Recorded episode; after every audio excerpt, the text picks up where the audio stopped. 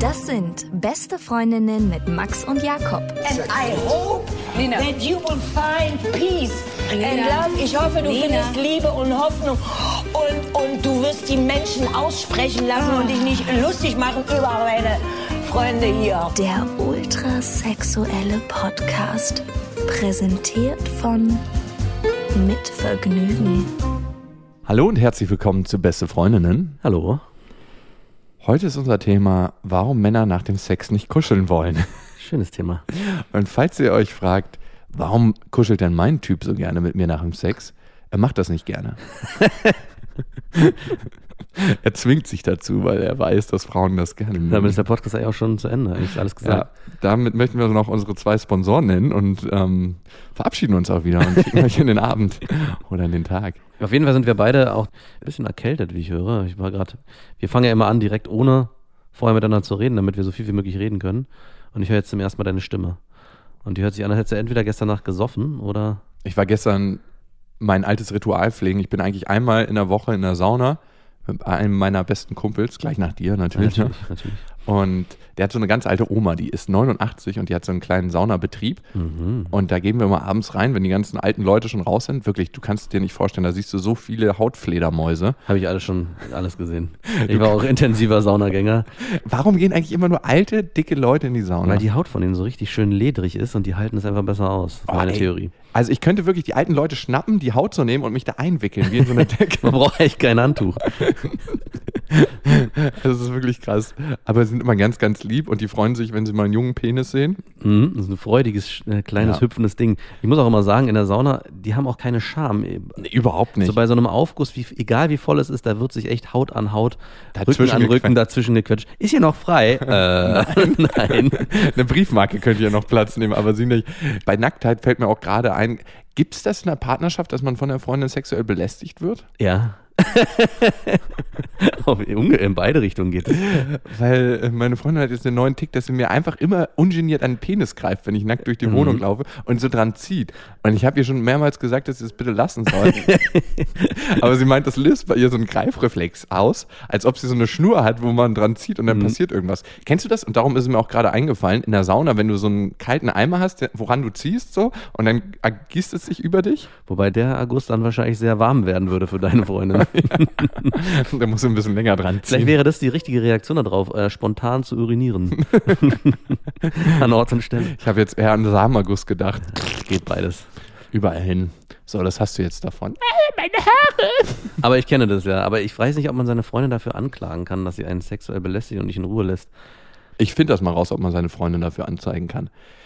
Gut, wir sind übrigens wieder auf Lesereise. Am 27. sind wir im wunderschönen München und am 28.10. sind wir nochmal in Frankfurt, stellen da unser Buch vor. Ähm, Lesereise plus Sprechstunde. Also wir machen da immer so ein kleines Ding, dass wir so Zettel einsammeln von euch, wenn ihr aktuelle Themen mitbringt und bearbeiten die da live, live, aber natürlich anonym. Wir waren übrigens auch gerade in Köln bei der lieben Mona, bei 1 Live Clubbing. War richtig lustig, ne? War richtig gut. Mona ist eine hervorragende Moderatorin. Absolut. Das, sie zwingt uns auch dazu, das jetzt zu genau. Mona, damit sind wir quitt. Und wir hatten ja bei dieser Lesung normalerweise waren wir hinter einer Schattenwand und diesmal zum ersten Mal mit einer Maske. Und wir haben selber festgestellt, wir sehen mit dieser Maske unglaublich gruselig aus. Boah, wirklich. Also wenn ihr bei Instagram seid, dann konntet ihr das sehen oder bei Facebook. Da haben wir so ein paar Videos hochgestellt. Das sieht wirklich schrecklich aus. Und nach der Lesung haben wir dann natürlich die Masken abgenommen und saßen dann hinten drin. Und dann kam Monas Vater an und meinte so zu uns, ihr braucht doch gar keine Masken Ihr tragen. seid doch gar nicht so hässlich. Und da ist mir zum ersten Mal auch die eigentliche Motivation der Anonymität gekommen, auf die ich selber, dass die Leute vielleicht denken, wir machen, sind anonym, weil wir so unglaublich hässlich sind. Verstecken wir uns. Nicht wegen irgendwie, diese ganz- ganzen anderen Gründe sind alle vorgeschoben, wir sind einfach unglaublich hässlich und müssen es so machen. Also Mona, danke an deinen Papa an dieser Stelle nochmal und danke für die Einladung. Auf iTunes sind wir ja auch und da freuen wir uns immer über eure Bewertung. Und da hat die Mila was Lustiges geschrieben, gut gegen Flugangst. Ich habe den Podcast vor einer Weile von einer Freundin empfohlen bekommen, aber weil selbige auch den Podcast Sexvergnügen gut findet, habe ich Zweifel an ihrem Urteilsvermögen gehabt. Ey, nichts gegen Sexvergnügen. Wirklich. Also, wir haben ja mal gesagt, Sexvergnügen machen das, wofür Männer stehen. Also, Und wir machen das, wofür eigentlich Frauen und klischeehaft stehen. also umgedrehte Klischees werden da bedient. Seitdem ich aber häufiger fliege, habe ich mal reingehört. Ab und zu lasch, vor allem die aktuellen Folgen. Wenn eine Nachricht dein ganzes Leben verändert. Aber ich persönlich finde die teilweise ekligen und arroganten Witze bzw. Kommentare super. Vor allem, da es den Eindruck erweckt, die beiden sehen super aus. Da würde ich dich bitten, nochmal mit Monatsvater ins Gespräch zu gehen und dir da ein Bild machen zu machen. Also mythostechnisch alles richtig gemacht, dass er anonym bleibt. Tolle Stimmen habt ihr jedenfalls noch dazu und ich höre es gerne mal beim Fliegen, weil so ein paar Schmatzer von Jakob klingt ab und zu nach zu viel Spucke im Mund. Kann ich nur bestätigen. Sehr entspannt auf mich wirken. Habe alle Folgen gehört und obwohl euer Schnitt häufig amateurhaft ist, seid ihr der Grund, warum ich von der Freundin demnächst mal wieder Tipps annehme. Oh. Wow. Da haben wir durch den, unseren Podcast den kulturellen Geschmack ihrer Freundin indirekt erhöht. Wow. Finde ich gut. Sehr schön. Ja, ähm, danke auch, dass du uns auf unseren amateurhaften Schnitt hinweist. Wenn du das selber übernehmen möchtest, ähm, würden wir gerne das an dich auslagern. Schreib uns dazu mal an bestefreundin.mitvergnügen mit ue.com. Hat man den Schnitt jetzt gehört? Kommen wir zu uns. In dem Off habe ich gerade gesagt, dass wir extrem viel Vorgelaber haben, bevor wir mit der eigentlichen Sendung anfangen. Und früher war es genau andersrum. Ganz am Anfang sind wir immer so wie so Bauarbeiter-mäßig in die Sendung direkt eingestiegen. Erstmal ein Kaffee trinken. Erstmal Bomb, Stein auf Stein. So einfach reingeholzt. Ja. Bei uns war ja die Frage, wie gehen wir mit der Nachricht um? Also, dass meine Freundin schwanger ist. Und wir sind dann natürlich zum Arzt gefahren, haben die Schwangerschaft festgestellt und jetzt waren wir beim und jetzt waren wir nochmal beim Arzt und das ist schon ein krasses Gefühl, denn ist alles so dunkel in dem Raum, man kommt da rein. Meine Freundin geht immer vor, Mhm, natürlich. macht sich dann frei. Der Frauenarzt von ihr hat auch so einen ganz, ganz weichen Händedruck, so ein ganz, ganz sanfte Hände. Ich stelle mir mal vor, wenn er so die Schamlippen auseinanderzieht, dass das furchtbar angenehm sein muss. Wahrscheinlich ist, genau, wahrscheinlich ist ähm, durch den jahrelangen Kontakt mit Vaginasekret seine Hände ganz besonders geschmeidig geworden. Da reibt er sich so. Aber ging das ja nicht auch so? Ich fand es immer, naja, verstörend würde ich nicht sagen, aber die Situation, wenn der Arzt dann, der, der testet ja den Muttermund, ja, dann, da geht er da mit dieser Zwei-Finger-Technik, so stelle ich mir das zumindest vor, mal kurz da rein und das dauert irgendwie eine gefühlte Bruch, einen gefühlten Bruchteil einer Sekunde und dann sagt er, ja, alles noch fest und in Ordnung. Irgendwie, wenn ich da immer so, dachte ich so, hm, also Wenn er in die Muschi von der ja, ja, Freundin das war immer so ein Moment, wo ich dachte, eigentlich brauche ich hier nicht gerade sein in diesem, in diesem Raum. geht, das ist, eu, das ist euer Moment. Das, ist genau, das will ich irgendwie gar nicht haben. Also es war immer so, keine Ahnung, ich wusste, ich wusste, dass es sein muss, aber irgendwie dachte ich so, nee, ist mir nichts. Glaubst du, wir wären seriöse Frauenärzte? Ich würde eher die Frage stellen, gibt es überhaupt seriöse Frauenärzte, die am Anfang, also das habe ich mich schon immer gefragt, so ein Mann, der dann sa- sagt, ja, ich werde Frauenarzt, ist genau mein Ding. Woher kommt da die Motivation? Also ist es dann der Mutterkomplex? Und können Frauenärzte besser fingern, weil sie eigentlich über die Anatomie der Frau besser Bescheid wissen? Über die Jahre dann, also äh, wahrscheinlich. Ja. Also, am- Anfang würde ich ja erstmal einer Frau zuschreiben, dass sie eine Frau, also auch so das erste Mal, auch bei einem Frauenarzt gibt es ja dann wirklich auch so ein erstes Mal, was ja nochmal ein bisschen anders ist als vielleicht der Patient von, weiß ich nicht, einem Orthopäden. Ja, es hat dann nochmal eine, also das schwingt ja immer mit, also klar, natürlich nicht, es ist alles trotzdem. Naja, das lernst du doch während des Studiums. Du untersuchst dich doch mit deinen Ach, Kommilitonen. ja, stimmt. Sorry, ich werde Frauenarzt, ich muss üben. ist das der Anmachspruch dann auf der Party? Ganz Ja, schön unter billig. den Medizinstudenten bestimmt, wenn die einen Facharzt machen. Das ist auch immer nur das Geräusch. Aber zurück zur Frage, war, fandst du das komisch oder war das für dich so, ja, nö, alles gut? ich habe bei dem den Eindruck, dass er homosexuell ist. Ah, Und meine Freundin streitet das zwar ab, aber mir wäre das eigentlich auch egal, was er Im ist. Prinzipiell ist es mir auch egal. Total. Also Aber trotzdem konnte ich mich jedes Mal, da ich, also ich gehe auch nicht so gerne mit. Also gerade zu dieser Untersuchung. 90 Prozent der Zeit wühlst du als Frauenarzt eh in Muschis rum, wo du, glaube ich, kein sexuelles Interesse mehr Ja, verspürst. Also Frauen, die jenseits der 70 sind. Ja. Aber wer weiß, jeder hat ja andere Neigungen. Genau. Und es war auf jeden Fall ein komisches Gefühl, als er dann so das Ultraschall so rübergefahren hat. Dann kommt erstmal so eine Paste auf den Bauch und dann siehst du auf einmal diesen kleinen Erdnussflip. Der sieht ja erst am Anfang aus wie so ein Erdnussflip. Ja. Und wie das Herz dann so schlägt. Also man hört dann irgendwann das Herz auch, die Herztöne. Und ab dem Moment weißt du eigentlich, ja, du wirst Vater. Es geht los. Und ich merke auch, wenn ich darüber rede, es kommt mir immer noch vor wie so ein, so ein Film. Es ist nicht mein Leben. Ich guck von außen drauf. Aber es wird, wird immer realer und die Angst, die ich davor habe, wird immer kleiner und es kommt immer mehr Freude dazu. Ich weiß nicht, woher sie kommt, aber sie kommt. Alles schon krass surreal. Mein einer bester Buddy hat gerade ein Kind gekriegt und ich hatte den Wurm jetzt so vor einer Woche auf dem Arm. Und das ist einfach so, als ob du dich klonst. Ne? Mhm. Mein Kumpel hat so schlitzige Augen und seine Freundin auch, die sieht irgendwie aus wie Pocahontas. Und ähm, das, der sieht aus wie so ein kleiner Mongole, den man aus dem Körper von, von der Freundin gezogen hätte. Mega niedlich, also. So, genug über Kinder ja, geredet. wirklich. so. Äh, wirklich. Nervt auch lange. Also mich gruselt schon wieder Zeit, wenn du, wenn dein Kind da Ach ist. Quatsch, ey, das wird nicht Gesprächsthema. Nein. so, unser eigentliches Thema, warum Männer nach dem Sex nicht kuscheln. Abspritzen, abrollen, das ist eigentlich die Technik. Boah, was ein schöner Bruch auch. Aber ich kenne das von mir selber nur zu gut. Ich erinnere mich noch an die Zeit, als du meintest so, ja, und äh, ich wünsche mir von einer Frau und gerade, ich bin auch so ein Kuschler. Hast du auch hier im Podcast immer erzählt. Und du kuschelst so gern und du hast es auch so no nötig. Nee, das hast du nicht gesagt. nicht, dass es nötig Vielleicht schon. Vielleicht schon. Aber du wünschst es dir so und du willst auch so innig in die, und da saß immer so, hm, ah, ja, okay, alles klar. Wie hat Bushido, mein großes Idol und Vorbild, mal gesagt? Zeiten ändern dich. Ach nee, das war Sido. Keine Ahnung, wer von beiden. Also ich kann mich auf jeden Fall noch gut an die letzten Affären erinnern. Und mit den wenigsten habe ich gerne nach dem Sex gekuschelt. Also ganz, ganz selten. Ähm, mit ein paar schon, Hm. aber die mochte ich wirklich richtig gerne. Also nicht beziehungsmäßig gerne, aber trotzdem mochte ich die so, dass ich nach dem Sex noch Bock hatte, mit denen zu kuscheln. Normalerweise, und das kenne ich von mir nur zu gut, ist es direkt nach dem Abspritzen so, Hm. dass du nicht mehr so viel Bock auf die Frau hast. Und ich frage mich halt, also, weil du ja gerade den Vergleich ziehst zu Frauen, die du irgendwie, weiß nicht, mit denen du es angenehmer empfunden hast oder, oder schöner oder auch das Bedürfnis hattest, danach zu kuscheln. Ich weiß gar nicht, ob ich das so sehr darauf beziehen würde, weil es ist ja nicht so, dass ich mit meiner Freundin nicht irgendwie, wenn ich Sex habe, danach weg will und dann nicht mehr kuscheln. Aber es ist wirklich wie so ein schlagartiger äh, Impuls im Kopf, der sagt so, und jetzt will ich bei mir sein. Und ich will eigentlich gar nicht mehr groß in die Situation zurück und wieder rein, in, dieses, in diese Zweisamkeit, sondern raus in, in die Einsamkeit, sage ich mal. Ja, Aus- weil du dich im Sex kurz verlierst als Genau. Mann. Ne? Du gibst in dem Moment des Kommens ja kurz deine Identität auf und verschmilzt zu einem. Also glaube ich und darum ist das auch so geil.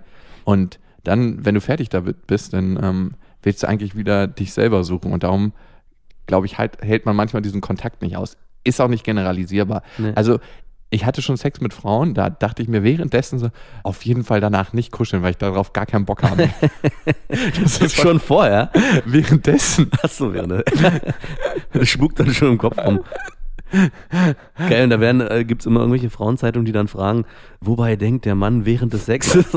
Auf jeden Fall danach nicht kuscheln. Du sitzt da, äh, äh, nicht kuscheln. Also so bitter es klingt, aber Freunde von Freunden haben mir erzählt, dass die auch manchmal gar keinen Bock haben. Also es sind denn auch hübsche Frauen und ich meine auch hygienische Frauen, aber dass die gar keinen Bock haben, die Frau beim Sex zu berühren, außer mit ihrem Schwanz.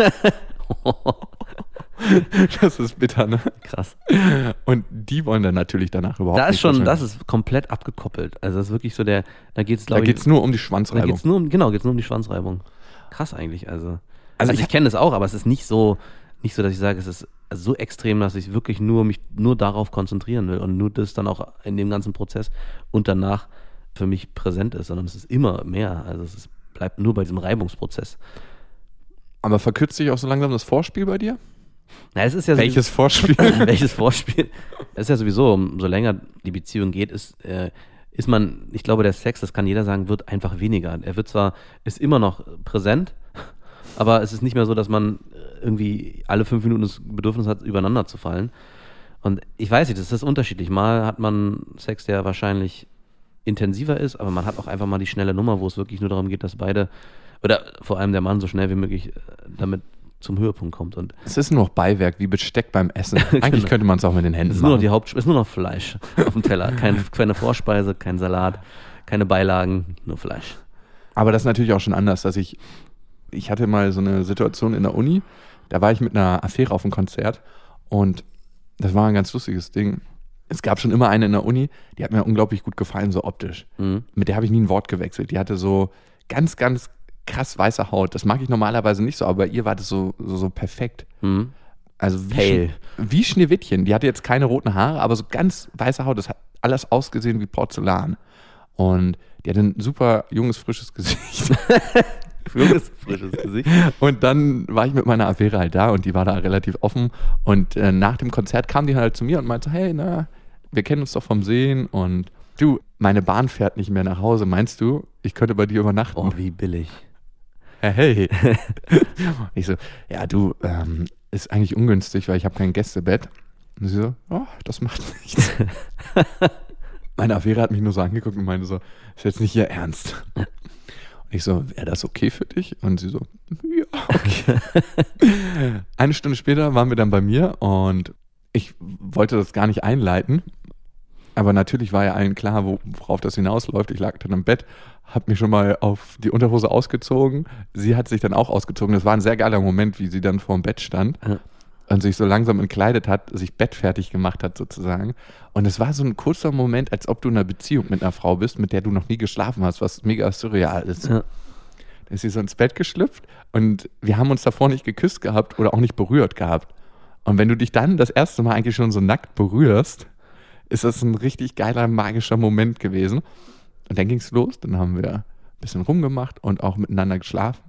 Und das war eine der Frauen, wo ich auch nach dem Sex Bock hatte, obwohl ich mit ihr das erste Mal erst geschlafen hatte, direkt zu kuscheln. Aber vielleicht auch genau deswegen, weil vorher kein anderer Körperkontakt stattgefunden hat. Also du hast weil ich ausgedörrt war, wie so eine Blume. Ja, wahrscheinlich, weil du äh, wirklich nur sofort in die, körperlich, in, den, in die Körperlichkeit gegangen bist und sofort ins, in, auch in den Sex übergegangen und dann im Nachhinein einfach dieses Bedürfnis, sich vielleicht doch noch innig zu berühren außerhalb des Reibungssexes, der Schwanzreibung, äh, dann doch noch zu kuscheln. Vielleicht würde ich es einfach so platt einfach Ja. mathematisch aufdröseln. So ist es. Das Learning hieraus ist, also wenn ihr mit dem Mann nach dem Sex Ja. kuscheln wollt, einfach Vorspiel weglassen, direkt anfangen mit dem Sex. Ga, gar nicht mal äh, beim Kennenlernen überhaupt gar nicht irgendwie Körperkontakt und sofort mit dem in die Kiste. Was natürlich total unserem Kapitel, was wir immer vorlesen, Sex beim ersten Date, die Regel vom goldenen Vögeln, glaube ich, ne? Ja. Äh, widerspricht, weil wir am Ende sagen, auf gar keinen Fall.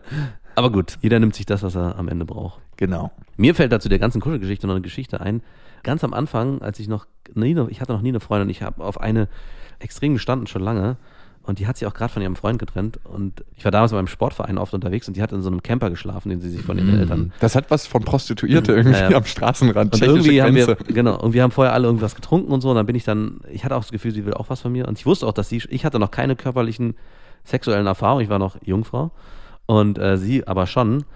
Und diese ganze Nacht war nur in Klamotten irgendwie aneinander rumreiben. Also Das tut auch weh nach einer ja, Weile. das war äh, ähm, Klamottenpetting, würde ich fast sagen, weil nichts passiert ist. Ich habe mich nicht getraut, weil ich nicht wusste, wie man eine Frau auszieht.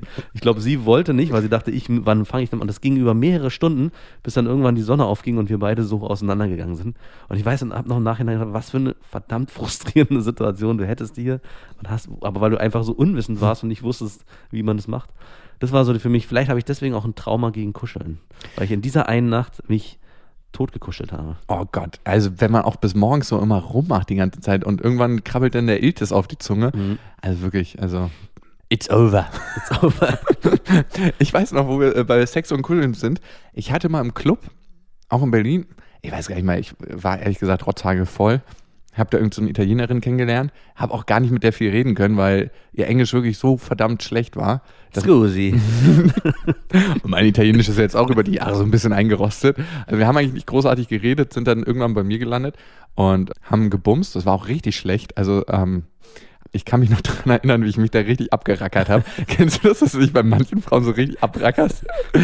Und es passiert einfach nichts. Es ist so, der, der Seestern liegt flach auf der Matratze vor dir und du gibst dir richtig Mühe und denkst dir irgendwann nur so, ah, scheißegal, jetzt mache ich ja mein eigenes Ding.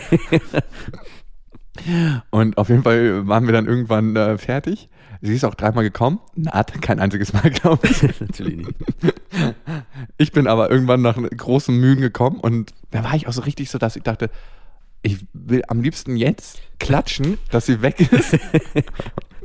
und man muss auch dazu sagen, das war richtig dreckig. Ich hatte noch nicht mal mehr Bock, sie unten vor die Tür zu bringen. Ich habe da im zweiten Stock gewohnt und sie wollte unbedingt, dass ich sie noch zur Tür bringe, aus welchen Gründen auch immer. Aber ich war so ein dreckiges Arschloch, dass ich nicht mal mehr Bock dazu hatte und äh, dann so rumgedruckst habe und meinte, oh, ich bin so krass todesmüde, ich kann dich jetzt leider nicht zur Tür bringen. Und im Nachhinein dachte ich mir, irgendwie tat es mir auch leid, weil ich weiß nicht, wie die Frau sich danach gefühlt hat. Ja, gut, aber am Ende.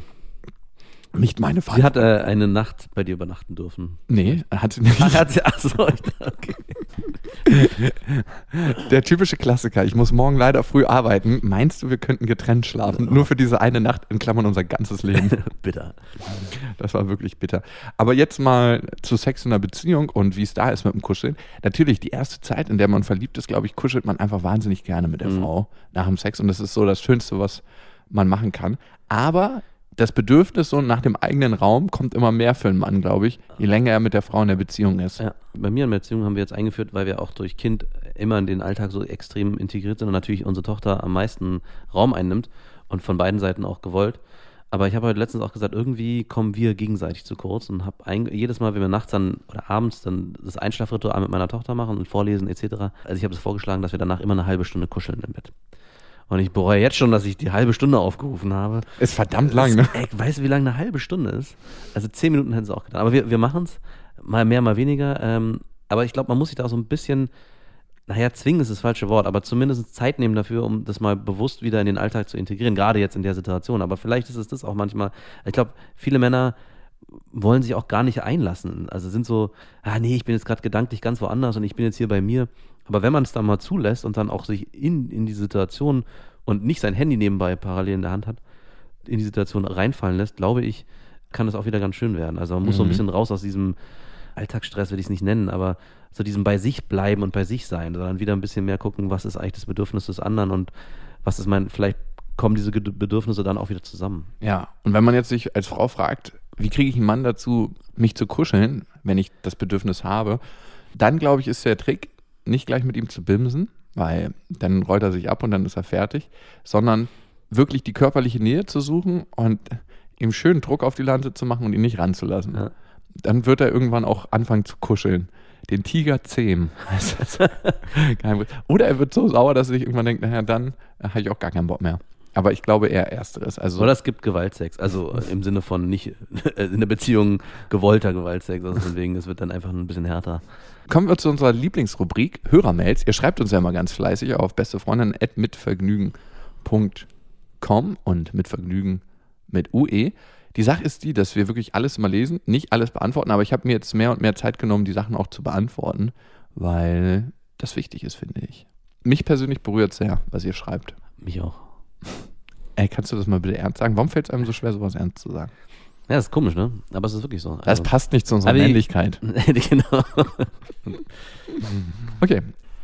Ich heiße Jasmin und ich bin 21 Jahre alt und ich bin dick. An sich weiß ich, dass ich nicht die allerhässlichste bin und auch eine relativ weibliche Figur habe. Ich bin nicht zufrieden mit meinem Körper, bin aber derzeit einfach zu wenig motiviert daran aktiv zu werden. Da ich ganz gerne eine Beziehung hätte, nimmt im Moment mein Kennenlernen von Männern etwas überhand. Wie es immer abläuft, ist eigentlich gleich. Wir verbringen einen schönen Abend miteinander, sind, denke ich immer, auf einer Wellenlänge, können uns gut unterhalten und haben am Ende des Abends Sex. Und laut dem Typen ist dieser angeblich auch immer gut und so weiter. Danach meldet er sich nicht mehr. Wenn ich ihn dann dara- darauf anspreche, bekomme ich immer zu hören, das war ein schöner Abend und du bist echt nett, aber ich würde niemals mit einer Dicken zusammen sein, weil ich könnte dich ja nicht vorstellen. Mhm. Das ist gerade der erste Gedanke, den ich hatte. Wie bitte? Gruselig, oder? Aber geht's noch weiter, oder? Nee. Das ist der erste Gedanke, den ich auch hatte, so, so furchtbar es auch ist. Bei vielen Männern ist es, glaube ich, so, dass die eine große Angst haben, ihre Freundin ihren Freunden und Bekannten und Familie vorzustellen und das wie so ein Aushängeschild in, immer noch sein muss. Also nicht alle, aber es ist immer noch so. Und an Dicken muss man sich immer rechtfertigen. Also man muss immer sagen, ja, die ist zwar dick, aber ja, die, Die ist, ist total super lustig. lustig. Und es ist eigentlich erschreckend, dass man da nicht einfach irgendwie sagen kann, das ist jetzt einfach so. Das ist meine fette Das ist Freundin. meine fette Freundin, verdammt nochmal. Ich muss auch nochmal zurückdenken. Wir hatten mal, irgendwann waren wir zusammen verreist, ich glaube in Oslo. Und der hat uns dann irgendwie so als Aufgabe gesetzt, gegenseitig einmal im Leben eine Dicke bumsen. Hast du schon mal mit einer Dicken gebumst? Dick würde ich nicht sagen, die war ein bisschen beleibter, aber jetzt nicht, nicht dick. Also, also ich stelle es gibt Warum nicht? hat sich einfach nie ergeben. Und ich wollte auch genau sagen, also wie, wie abwertend es auch ist, allein schon der Gedanke, da so ranzugehen. Aber was es dann im nächsten Schritt auch mal, ich glaube fast, dass sie an viele Typen gerät, die Bock haben auf eine schnelle Nummer, aber äh, eigentlich nicht mehr. Und dann gerade sich auch noch rausreden mit der, mit genau dem Satz, naja, du bist halt zu dick für mich. Ich woll, du wärst Wow. okay, aber du bist, aber für den Sex war es okay. Ja, das kann man mal mitnehmen, aber mehr nicht. Und das ist eigentlich schade. Also da, ich glaube, sie mu- muss ein bisschen versuchen, mehr auf sich zu achten, auch gerade bei den Typen, die sie kennenlernt. Und Typen kennenlernen, die, denen es auch egal ist, ob äh, die Freundin dick, dünn, groß, klein ist, was weiß ich. Mhm. Also ich habe dazu mehrere Gedanken. Also ich finde es jetzt nicht so verkehrt, wenn eine Frau etwas kräftiger ist. Aber es ist auch halt krass Geschmackssache. Ich stehe nicht auf so ganz, ganz spitteldürre Frauen, hatte ich auch schon öfters. Aber wenn die so richtig krass knochig spitteldürr sind, denkst du immer, du sammelst Glaubholz zusammen. Weil du machst sie kaputt. Und ja, man hat immer so als Mann das Gefühl, dass man die sofort zerbricht. Ja. Also besonders wenn man dann oben liegt, dass man einfach die zerstört. ist natürlich nicht so. Ich hatte, glaube ich, auch noch nicht Sex mit einer Also dicken Frau. ich wollte gerade sagen, wahrscheinlich ist es wirklich wichtig, dass sie jemanden sucht, der das vielleicht auch mag. Also ist, ich Ein Fieder, meinst du? Genau. Äh, Ich habe gerade auch überlegt, also wir, ich glaube, wir stehen auch nicht auf Dicke und ich, wir würden jetzt auch nicht, also da, bei uns ist es ja nicht anders, wir würden jetzt auch nicht nur nach Charakter gehen. Also wir sagen ja selber, äh, der, erste Eindruck ist das Wichtigste und natürlich gucken wir auf Gesicht, Augen, Arsch, Po Figur, das spielt alles eine Rolle und dann sind wir einfach welche, die wahrscheinlich eine gewisse Vorstellung von einer weiblichen Figur haben für uns und die nimmt halt nicht diesen leicht korpulenten Teil ein. Und ich glaube, sie muss versuchen, jemanden zu finden, der vielleicht sogar auch äh, da eine Vorliebe für hat. Also wer wirklich auch sagt, das ist was, was ich mir für mich vorstellen kann. Also der, der auch nicht mal, nicht mal nur sagt, ich kann damit gut leben, sondern sagt, das ist meine Form der Attraktivität, die ich in einer Frau suche. Und das ist, glaube ich, am Ende wichtig, dann so jemanden zu finden, dem, der da gar nicht so den Fokus auf die Körperlichkeit legt, weil das sie irgendwie 90, 60, 90 haben soll. Ich habe mir überlegt, wie das bei mir war in der Vergangenheit, warum ich noch nicht mit einer dicken Frau geschlafen habe. Also ich habe mit zwei Frauen geschlafen, die auf jeden Fall ein bisschen kräftiger waren. Das war eigentlich immer ganz angenehm. Ich habe auch einen Kumpel gefragt, der hat mit einer richtig, richtig dicken Frau gebumst und der meinte, das ist ein ganz anderes Erlebnis, weil du viel mehr Frau hast. und also bei mir kam es nicht dazu, ich hätte zwei Ausnahmen gemacht. Einmal hatte ich eine bei der Arbeit, die war wirklich relativ kräftig, ich würde sagen sogar dick. Die würde ich mal sagen, war so 1,70 groß. Ja, 85, 90 Kilo. Uh. Ah, die hatte so ein unglaublich schönes Gesicht. Und das klingt so krass fucking macho. Hass mir jetzt bitte an Mitvergnügen. Und dann gab es eine, die äh, habe ich richtig schäbig mal an der Kasse angemacht. Die hat bei mir äh, um die Ecke beim Rewe an der Kasse gearbeitet. Das war so eine richtige Tussi. Und die war relativ kräftig. Und die habe ich so ganz unverblümt mal so gefragt, ob sie Bock hat auf ein Date. Aber das kriegt die bestimmt öfters zu hören. Und ich meinte so, nö. Und hat so weiter die Sachen übers Band gezogen. Richtigen Korb kassiert. War, war dann aber auch so. Ich bin auch weiterhin dort einkaufen gegangen. Mir war es dann nicht zu peinlich. Aber Jasmin, ein paar Sachen dazu. Ich glaube, ein Ding ist es, zu sagen, die Abende laufen immer gleich ab. Wir haben tollen Abenden, wir haben gleichen Vibe. Männer versuchen sich immer auf den Vibe von einer Frau einzustellen, wenn sie Ja. Bock haben, sie zu ficken. Also sorry, ist einfach so. Ja. Und das macht der Mann dann. Und natürlich lacht ihr zusammen über Witze. Natürlich habt ihr eine gute Zeit zusammen. Einfach mal, weil er dich spiegelt und weiß, was eine gute Stimmung erzeugt. Das wissen Männer natürlich intuitiv. Es gibt einen Spruch, wer ficken will, muss freundlich sein. Mhm. Und genau das machen die Männer. Und da entsteht bei dir vielleicht fälschlicherweise das Gefühl, dass der Mann auch mehr wollen könnte als eine, eine schnelle Nummer. Ich glaube, es gibt Männer, die mehr wollen, aber das findest du eher raus, wenn du ein bisschen wartest mit Mhm. dem Bumsen. Wenn du nicht gleich sagst, okay, ähm, an dem Abend muss es schon Sex geben. Es kann ja auch ein Gefühl von sein, ähm, sonst schaffe ich es nicht, den Mann an mich zu binden, wenn ich nicht gleich dieses Ja. Körperliche rauslasse. Also, was mir auch gerade, das ist zwar hart, was ich, mir gerade noch eingefallen ist, was natürlich, in, wenn der Mann sich was anderes vorstellt vorher, wenn er zum Beispiel Bilder sieht, wo man nicht ganz klar ist, wie sieht sie körperlich aus, und er kommt dann dahin und denkt sich, okay, die ist ganz hübsch, aber sie, ich habe mir eigentlich was, was Besseres vorgestellt, so hart es jetzt klingt. Und was es sofort mit macht, er sagt, ja, guck mal, was kommt, wird aber sofort selbstsicherer, weil er halt nicht sein Idealtraum vor Augen hat, sondern irgendwas, was in der unteren Liga, sage ich mal, spielt, vorsichtig.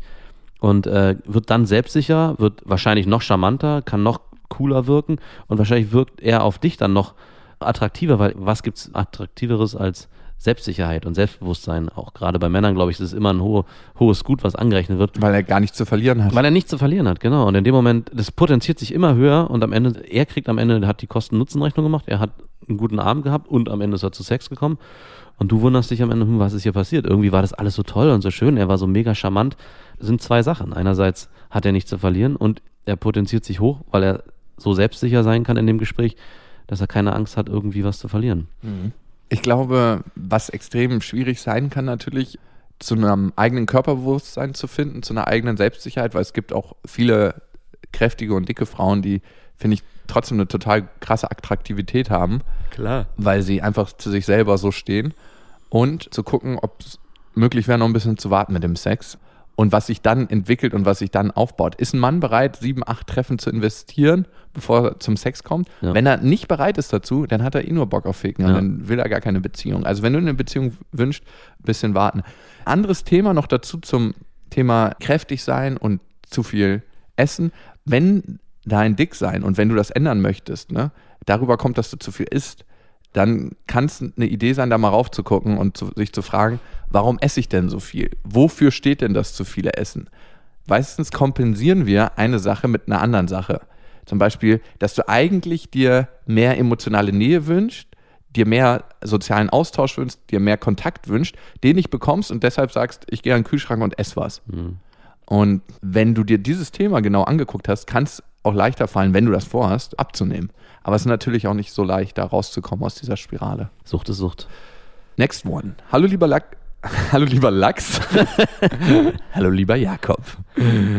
Wenn ich jemanden kennenlerne, bin ich misstrauisch, ob derjenige es ernst mit mir meint. Selbst Gespräche, in denen mir der andere versichert, dass er auch eine feste Beziehung möchte, reichen mir nicht. Nach jedem Streit vermute ich, dass mein Partner mich verlassen möchte oder mich womöglich betrügt. Ich habe einfach ein ganz großes Thema mit Vertrauen. Wie schaffe ich es, besser Vertrauen zu entwickeln? Geht schon fast so ein bisschen in Richtung Eifersucht, habe ich fast das Gefühl. ja, sie ist eifersüchtig und misstraut und kann eigentlich selbst in einer festen Partnerschaft kein Vertrauen entwickeln. Also spielt da, glaube ich, auch ein bisschen wie immer oder wie so oft das eigene Selbstwertgefühl mit rein, sich nicht darauf zu vertrauen, dass man selber gut genug ist, dass der Partner bei einem bleibt oder die Affäre oder die Beziehung. Mhm. Die Frage ist, wie baut man das auf? Und ich bin immer Freund davon, Sich In- vor den Spiegel zu stellen und zu schreien, du bist es, du bist gut. Du kannst dich selber lieben. du bist geil.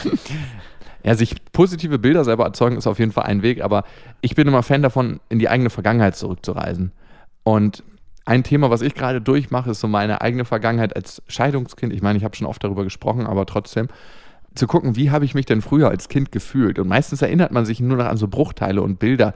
Aber alles, was dir selber dazu kommt, ist auch ein Stück weit Realität. Und mir ist für mich selber der Spruch gekommen, meine Mutter war immer für mich da, aber sie konnte mir nicht helfen. Hm. Und ich hatte immer das Gefühl, dass ich so ganz alleine für mich verantwortlich war. Das hat auf der einen Seite gemacht, dass ich extrem selbstständig geworden bin, aber auf der anderen Seite, dadurch, dass du das Gefühl hast oder dass ich das Gefühl hatte, selbst die Erwachsenen können mir nicht helfen, kann ich mich unglaublich schwer auf Leute einlassen und so mit Leuten Sachen zusammen machen. Also so 100% mich darauf verlassen und vertrauen. Darum mache ich die Sachen eigentlich meistens selber und sage, ja, du kannst gern mitmachen, aber und vielleicht hast du ein anderes Thema mit Vertrauen, was irgendwo in deiner Kindheit verankert ist. Wenn du dahin zurückreist und dir das mal anguckst und das heutzutage anders beurteilen und sehen kannst, als du es als Kind konntest. Als Kind ist es immer ein Schutzmechanismus. Wenn du als Kind irgendwie eine traumatische Erfahrung gemacht hast und dich verschließt vor irgendwas, dann ist es genau das Richtige gewesen, weil du das als Kind gebraucht hast. Ja. Heutzutage als erwachsener Mensch kannst du, denke ich, damit anders umgehen. Und wenn du das für dich aufschlüsseln kannst, dann kann es sein, dass sich dieses Thema auflöst. Was Max gesagt hat, finde ich auch ganz wichtig. Wie viel Bewusstsein hast du über dein Selbst? Also, wie gut findest du dich? ich glaube, das hat nicht viel mit den anderen Personen zu tun, Nee. weil jemand anders kann einem das nicht geben. Ich musste nochmal den Vergleich auch zu deiner Mutter, fällt mir gerade auf, du hast gesagt, deine Mutter war immer für dich da, aber sie konnte dir nicht helfen. Das war das Gefühl, was du hattest. Bei mir war das Gefühl, meine Mutter war immer für mich da, aber ich war nie gut genug. Also nicht für sie, sondern ich war immer ein bisschen drunter. Ja, der schafft es nicht und der Kleine. Und ist schon interessant, du hast für dich daraus ähm, entwickelt, ich muss alles alleine machen und ich nehme die Zügel in die Hand und ich habe für mich herausentwickelt, äh, ein anderer wird schon machen. Und, Ah, krass. Und äh, guck mal, in welchen Mustern wir uns beide auch ein bisschen bewegen. In unserer Beziehung. Also Oh ja. jetzt wir beide zueinander, meine ich. Ja, wirklich. Also einem nochmal. Darum verstehen wir auch so Ja, gut, weil wir der perfekte Match sind. Du, er wird's schon machen und ich so, ich mach's lieber allein. bevor, der, bevor er es nicht richtig macht. Ja? Und es ist im Prinzip, vielleicht bist du im Prinzip meine Mutter, die mir immer zu verstehen gibt, naja, nee, nee, das schaffst du nicht. Und ich bin deine Mutter, die dir sagt, du musst es alleine richten, wenn du es nicht schaffst. Wenn ich schaff's nicht. War deine Mutter so eine krasse Macherin oder was? Nein, eben überhaupt nicht. Nein, ich sag ja, nee, die war, aber sie hat trotzdem uns immer, mich immer gedeckelt. So, nee, ach komm, lass mich mal. Und ich glaube, wichtig ist so, seinen Eltern auch irgendwann zu vergeben für das, was man denkt, was sie falsch gemacht haben. Das ist ein Prozess, das passiert nicht von heute auf morgen, aber meine Oma ist zum Beispiel krasse Alkoholikerin, hat meine Mutter mit 16 bekommen. Meine Mutter ist mit 14 von zu Hause ausgezogen, hat dann ab da ihr eigenes Ding gemacht, eine Ausbildung zur Friseurin und ist eigentlich ab da auf sich alleine gestellt gewesen. Und dafür, dass sie so eine krasse Historie hat, hat sie einfach verdammt viel unglaublich richtig gemacht und die ist eine unglaublich liebe, liebevolle Person und ich bin ihr in keinster Weise böse. Ich glaube, sie hat immer alles nach ihrem besten Gewissen gemacht, auch wenn sie ein paar Sachen, die sie so gemacht hat, jetzt in der Vergangenheit bereut. Aber wenn jemand, glaube ich, nach seiner besten Intention handelt, und das hat sie, dann ist dem Menschen nichts vorzuwerfen. Nee. Zurück zu den ernsten Themen. Äh, wir haben noch eine Hörermail. Hey, beste Freundin, die ist sehr, sehr kurz. Ich bin 26 Jahre und habe eine ziemlich simple Frage. Warum bumse ich Frauen so gerne in den Arsch? Macht weiter so. Patrick. In Klammern Name von der Redaktion geändert. Lieber Patrick, ich kenne ein paar Kumpels, die bumsen Frauen unglaublich gerne in den Arsch. Ich hatte auch mal einen Bekannten, mit dem habe ich zusammen als Barkeeper gearbeitet. Der hat immer gesagt, wenn er eine Frau nicht in den Arsch gebumst hat, dann hat er mit ihr nicht geschlafen. Und interessant, umgekehrt gibt es ja den klassischen Trick, wenn man eine Frau nur in den Arsch bumst, hat man nicht mit ihr geschlafen. Das gibt's auch. Sex vor der Heirat ist somit wieder okay. ich hatte wirklich einen Kumpel, der hat ähm, mit mehreren Frauen Sex gehabt, die aus religiösen Gründen nicht ähm, Vaginalverkehr haben wollten, aber Mhm. die haben immer Analverkehr Ja, mit ihm gehabt. Ganz easy, meinten die. Zurück zu deiner Frage, Patrick. Ich könnte mir vorstellen, wegen des Gefühls, weil es natürlich sich ein bisschen anders anfühlt. Da schließt sich der Kreis. Wir hatten vorhin ähm, Schwanzreibung, wäre, würde da wieder eine große Rolle spielen bei dem Punkt. Vielleicht, weil es einfach ein bisschen enger ist. Manche Männer mögen das auch, weil sie, das natürlich ein ermächtigendes Gefühl gibt. Ne? Mhm. Das ist schon sehr, sehr dominant, eine Frau Ja. anal zu bumsen, weil ich glaube, das noch ein bisschen mit Erniedrigung sozialisiert ist.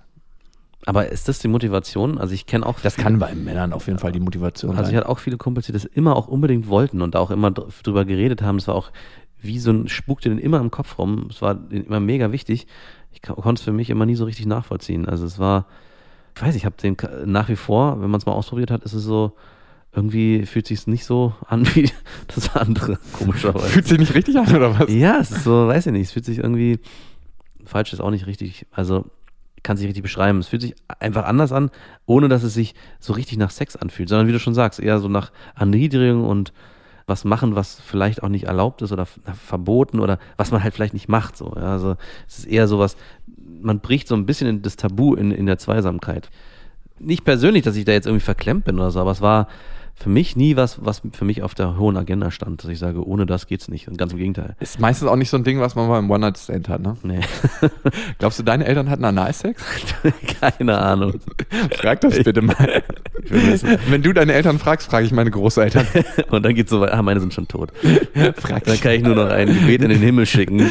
Oh, hattet ihr Analsex? Mich lässt eine Frage nicht los. Hatten Oma und Opa eigentlich auch Analsex? Vor der Himmelspforte. Bevor ich hier rein, bevor ich hier eindringe. Ja, ich glaube wirklich, also zusammenfassend gesagt, das hat was natürlich was mit Erniedrigung und Demütigung zu tun. Analdien und die wunde Schlampe. Und was mit dem Gefühl an sich, mit der Reibung. Der Rest, den weißt eigentlich nur du, wenn du dich in den Spiegel anguckst und fragst, warum bumsen sich Frauen so gerne in den Arsch? Das Wichtige ist, mögen die Frauen das genauso gerne wie du oder tun die dir mit einfachen Gefallen, weil sie sich so gerne haben? Und wenn er jemand findet, der das auch geil findet, ist auch alles, Ja, alles gut. Gibt also, ja auch genug Frauen. Also ich hatte mal was mit äh, einer und das war eine Affäre und äh, ich bin gar nicht so auf die Idee gekommen, Analsex mit der zu haben. Und danach meinte sie zu mir, dass sie unglaublich gerne, dann war die Affäre irgendwann beendet, wir hatten dann eine Freundschaft, dass sie unglaublich gerne in den Arsch gebumst wird. es gibt wirklich Frauen, die haben das total gerne. Also, Ja. weil es einfach ein schönes Gefühl für die ist. Es gibt auch, glaube ich, der Gros der Frauen hat das nicht so gerne, macht das aber, weil sie wissen, dass der Mann unglaublich befriedigt Ja. oder manche Männer unglaublich befriedigt. Und das ist mehr so eine Geschichte, so ein Gefallen, den man denen tut, wie wenn ein Mann eine Frau leckt. Nein, natürlich nicht. Männer lecken unglaublich gerne. genau. Es Und gibt wirklich viele Männer, die unglaublich gerne lecken. So, kommen wir zu einer anderen leckigen Geschichte. Wir sind am 27. in München. Da gibt es weitere Sachen, die wir mit euch gerne zusammen bearbeiten. Ähm, wir haben ja da immer bei unserer Lesereise die Sprechstunde. Das heißt, da könnt ihr kleine Sachen auf den Zettel schreiben, aktuelle Themen von euch unter anderen Namen und die bearbeiten wir dann live live. Das ist sehr, sehr lustig. Und in Frankfurt sind wir auch am 28.10. Alles nochmal zu finden bei uns auf Facebook. Wie sind wir zu finden auf äh, Facebook? Genau so. Keine Ahnung, ich glaube facebook.de. Äh, äh, ich glaube Facebook.